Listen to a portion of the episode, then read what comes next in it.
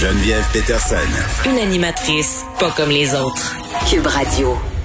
On va se reparler de tout ce qui se passe euh, autour des gyms avec notre chroniqueuse Lily Boisvert. Salut Lily.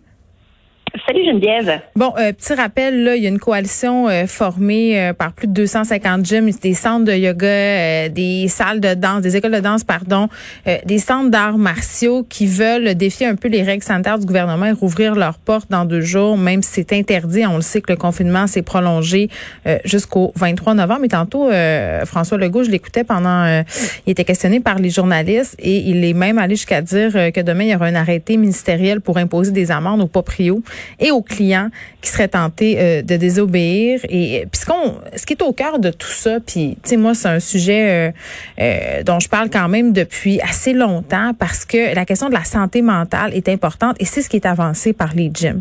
la clientèle qui dépend de leur réouverture au niveau de leur, leur santé mentale. Est-ce qu'on est en train d'exagérer? Est-ce qu'on est en train de minimiser les risques de transmission dans les gyms? Tu sais, ça, ça soulève toutes sortes de questions, Lily. Puis on va essayer de se démêler un peu dans tout ça. Est-ce que les gyms pourraient être considérés comme un service essentiel? Moi, au début, je disais oui, mais là, on dirait que je suis plus sûre. T'es plus tant sûr que ça devrait être dans la liste? Mais ben, je sais, je sais plus. Je sais plus parce que d'un côté, j'ai, ouais. Oui, on hésite. Hein? Ben... moi aussi, je sais pas trop c'est quoi ma position parce que moi, je t'avoue, j'aime ça aller au gym. Je vais de manière assidue depuis comme une dizaine d'années.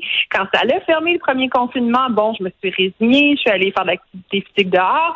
Mais là, avec l'hiver qui s'en vient, je me demande qu'est-ce que je vais faire. Puis je pense qu'il y a une bonne partie de la population aussi qui se pose cette question-là. Et c'est clairement à euh, ces gens-là, dont moi, je pense, euh, dont parlent les les propriétaires de gym en ce moment qui se disent ben il y a une demande, euh, les gens disent que ça fait partie de la santé et quand on écoute leurs arguments, ça fait quand même du sens. Eux ils disent le produit qu'on vend c'est pas n'importe quel type de produit, on vend de la santé. Et il y a même des gens qui plaident que l'activité physique ce serait encore plus important dans un contexte d'épidémie d'origine virale comme euh, le COVID, la COVID-19 parce que faire du sport, ça optimise la fonction immunitaire du corps. Mais ça, c'est-tu vrai? ça, c'est-tu vrai? C'est-tu prouvé scientifiquement? Ce serait scientifiquement prouvé, oui. Et, euh, et le sport, ça réduit aussi le stress et la fatigue. Or, quand on est stressé et fatigué, on devient plus vulnérable aux attaques pathogène. Donc, c'est quand même un argument médical euh, assez massu.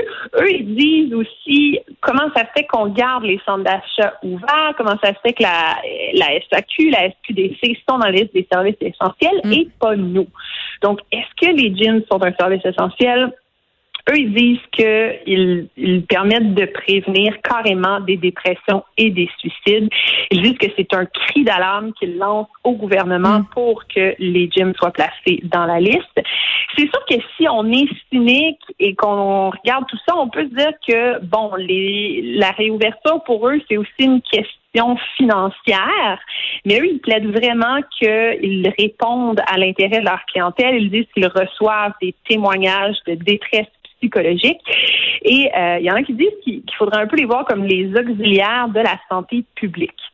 Donc, on le sait, c'est connu, le sport, ça a des effets positifs sur la santé mentale, donc physique et mentale, et c'est même recommandé comme une approche thérapeutique contre l'anxiété et la dépression. Il y a des spécialistes qui vont prescrire même de faire du à leurs patients avant de leur prescrire des médicaments contre l'anxiété et la dépression. Tu sais, j'ai envie de te dire, euh, puis Dieu sait que j'aime aller au gym, mais que du sport, tu peux en faire en dehors d'une salle de gym, que tu peux courir, que tu peux faire toutes sortes de choses, euh, t'acheter. Bon, là, c'est sûr qu'il y a une pénurie de poids et haltères, là, mais tu sais, l'argument économique, on peut pas s'en sauver. Ils ont, ils ont, ils ont tout intérêt. Il y a une pénurie de beaucoup de choses, même les, les elliptiques. Moi, je me Oui. J'essayais de voir, puis il y a aussi une pénurie d'elliptiques, donc euh, ouais, je pense qu'il y a beaucoup de choses, euh, beaucoup de gens qui se disent justement qu'ils vont faire des petits gyms à la maison. Les, les propriétaires de gym non plus, euh, bon, avancent des arguments, ce sont pas des experts en santé publique. Puis d'ailleurs, ils ont bien mal paru hier parce qu'on apprenait, c'est Félix Félix Seguin qui a sorti ça, un de nos journalistes, que l'un des instigateurs de ce mouvement-là, ben, ce serait un Hells Angel. Là. Oui, oui. Euh, ça, ça entretient les, préjugés quand même sur euh, ouais. C'est ouais, c'est ça. Côté relations publiques, c'est pas idéal. Et puis euh, deux des, des propriétaires qui de gym qui sont à l'origine de cette initiative-là, dont Monsieur Ménard, ont fait euh, des ont défendu des positions sur les réseaux sociaux qui tendaient à minimiser les effets de la COVID-19 récemment. Ouais. Dont Monsieur Ménard qui invitait ses abonnés à signer une pétition contre le port obligatoire du masque. Donc, c'est que ça, ça n'aide pas nécessairement la crédibilité de la coalition, mais eux, ils disent, euh, ce qui est important, c'est pas l'homme, c'est les arguments. C'est ben lui, c'est lui qui est en avant, franchement. Oui, peut-être que justement qu'il y en a d'autres qui vont prendre la place. on, on le souhaite. Euh, eux, oui. Eux, ce qu'ils disent, c'est que les gyms ne sont pas un foyer d'explosion. Hmm.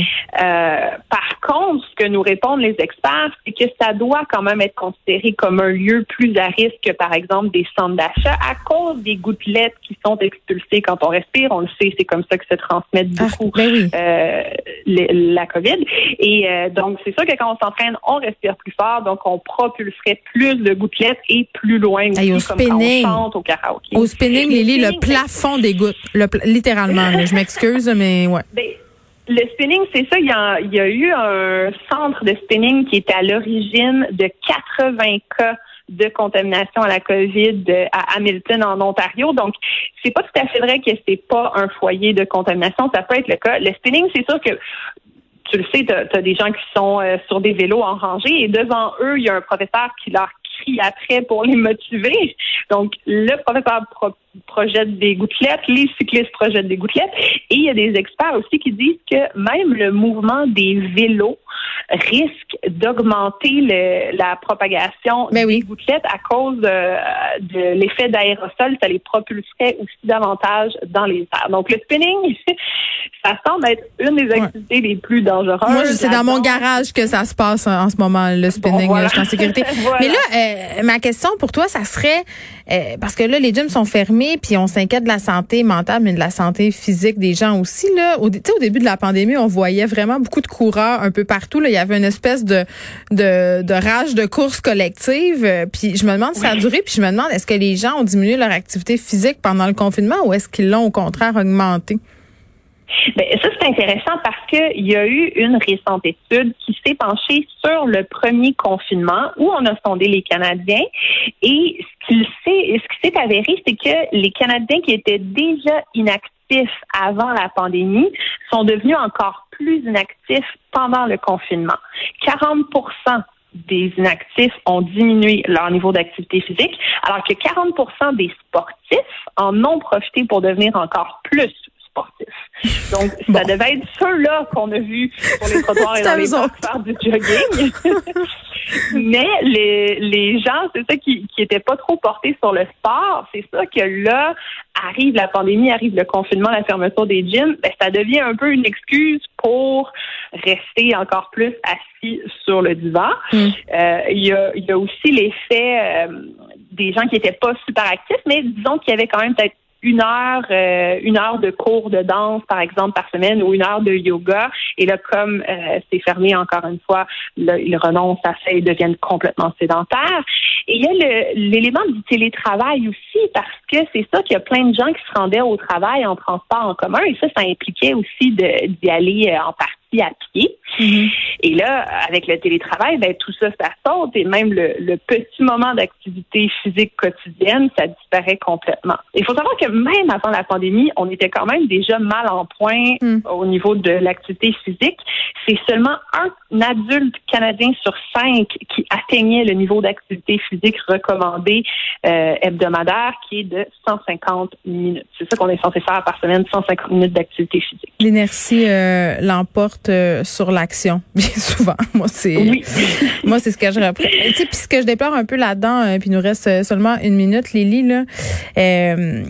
c'est que, tu sais, en faisant pas de sport, on déplace le problème de santé publique puis les coûts à plus tard. Tu sais, les gens qui font pas d'exercice, est-ce qu'ils vont avoir plus de problèmes de santé dans le futur? Oui, c'est sûr que c'est un risque, notamment que les propriétaires de gym vont avancer, que l'activité physique à court terme, on en ressent les effets, mais à long terme aussi, puis qu'il y a peut-être des gens qui avaient commencé à prendre des meilleures habitudes de vie dans les dernières années, et là, ça va leur, euh, ça va les faire reculer. Est-ce qu'après la pandémie, les gens vont retrouver la motivation qu'ils avaient pour faire l'activité physique? C'est pas certain. Donc, euh, eux, il, y en a, en tout cas, il y a plusieurs gyms qui ont réaffirmé que eux, ils entendaient ouvrir leurs portes euh, jeudi, même si le go dit qu'il va y avoir des amendes. Il y a Dan Marino, notamment, qui est un des initiateurs de la coalition, mm. qui dit que non seulement il va payer les amendes qu'il va recevoir, que c'est très peu significatif euh, quand il pense à toutes les pertes financières qu'il y a eu de toute façon. Il dit que lui, il est même prêt à payer les, les amendes que ses clients vont recevoir et il dit que c'est une question de morale et que de toute façon, il a de très bons avocats. euh, hey Lily, je te fais réagir à chaud. on a un verdict pour Éric Lapointe. Tu sais qu'aujourd'hui, euh, ça se passait là s'il allait avoir droit à l'absolution euh, bon euh, qui, dont il était question. C'était une proposition commune entre la couronne et la défense. Donc, il a eu droit à l'absolution euh, inconditionnelle avec une probation de un an. D'accord. Ça, c'est en lien avec euh, les accusations. De violence euh, envers une femme. Violence, oui, oui, oui. ça, ça veut dire qu'il n'y a pas de dossier. Ça, ça veut dire qu'il n'y a pas de dossier criminel. C'est ça, c'est ça que ça veut dire. Écoute, je suis pas si étonnée, malheureusement, je t'avoue. Euh, ouais, est-ce que tu est-ce que tu trouves que ça envoie un, bon message aux victimes de violence? Eh, ben c'est sûr que non. C'est sûr qu'après ça, en matière de violence conjugale, en matière d'agression sexuelle, à chaque fois, je pense qu'il y a ce genre de jugement-là qui est hmm. émis. Ça décourage les victimes de même se tourner vers la justice à la base en disant que ça c'est peut-être pas si utile. C'est drôle parce que Vas-y. Peut-être qu'on médiatise pas assez les, les autres fois où ça se passe bien, là, mais euh, c'est sûr que surtout quand c'est une personnalité euh, connue comme, euh, comme Eric Lapointe, ben ça, ça, se propage comme nouvelle pas mal. Hein. Merci Lily, on va te retrouver mardi prochain. Puis c'est, c'est drôle, j'en parlais tantôt avec la juge Gibault advenant le fait qu'on en arrive là, qu'on ait cette absolution inconditionnelle là, avec une probation d'un an dans le cas d'Éric Lapointe. d'un côté, on envoie un message fort au niveau de la justice que la violence conjugale, on prend ça au sérieux. les juges se font de plus en plus vocaux par rapport à ces causes-là aussi, euh, vont y aller de peines qui sont considérables, euh, vont dire que c'est inacceptable et que la justice doit prendre position. On parle même, euh, tu sais, un comité transpartisan en ce moment là qui a été formé pour justement s'occuper de ces questions-là, comment mieux gérer ça dans notre système de justice? Il a même question peut-être d'un tribunal spécial pour les violences faites aux femmes, les violences sexuelles, la violence conjugale aussi. Fait que d'un côté, on a tout ça. Puis de l'autre bord, ben on a cette absolution inconditionnelle aujourd'hui. Euh, puis quand tu es une victime puis que tu vois ça, c'est pas tellement encourageant, mettons.